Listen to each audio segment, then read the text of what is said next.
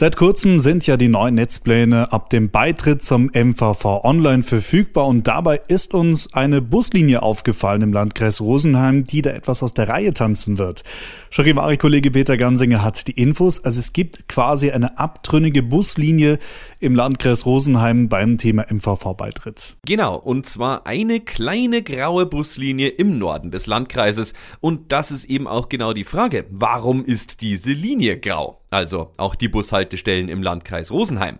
Um genau zu sein, geht es um die Buslinie 9409. Die kommt von Haag, fährt dann über Rechtmehring nach Albaching und dann über die Kesselseestrecke und die B304 nach Wasserburg.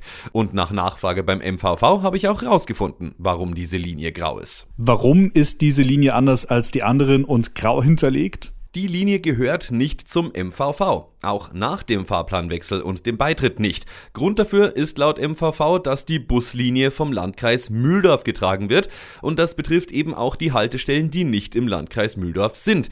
Damit bleibt die Buslinie auch nach dem Beitritt in der Hand des RVO und das bedeutet, MVV-Tickets haben auf dieser Linie Stand jetzt keine Gültigkeit. Jetzt bringt ja der MVV-Beitritt den Vorteil, dass man alle öffentlichen Nahverkehrsmittel mit einem Ticket nutzen kann. In der Hinsicht ist es ja dann schon recht schade. Sehr, denn diese Buslinie 9409 ist die einzige Buslinie, die Albaching anbindet. Und damit ist ab Mitte Dezember zwar die Gemeinde Albaching Teil des MVV, die einzige Buslinie im Gemeindegebiet kann mit dem MVV aber nicht genutzt werden. Hoffentlich regelt sich das also allerspätestens mit dem Beitritt vom Landkreis Mühldorf zum MVV.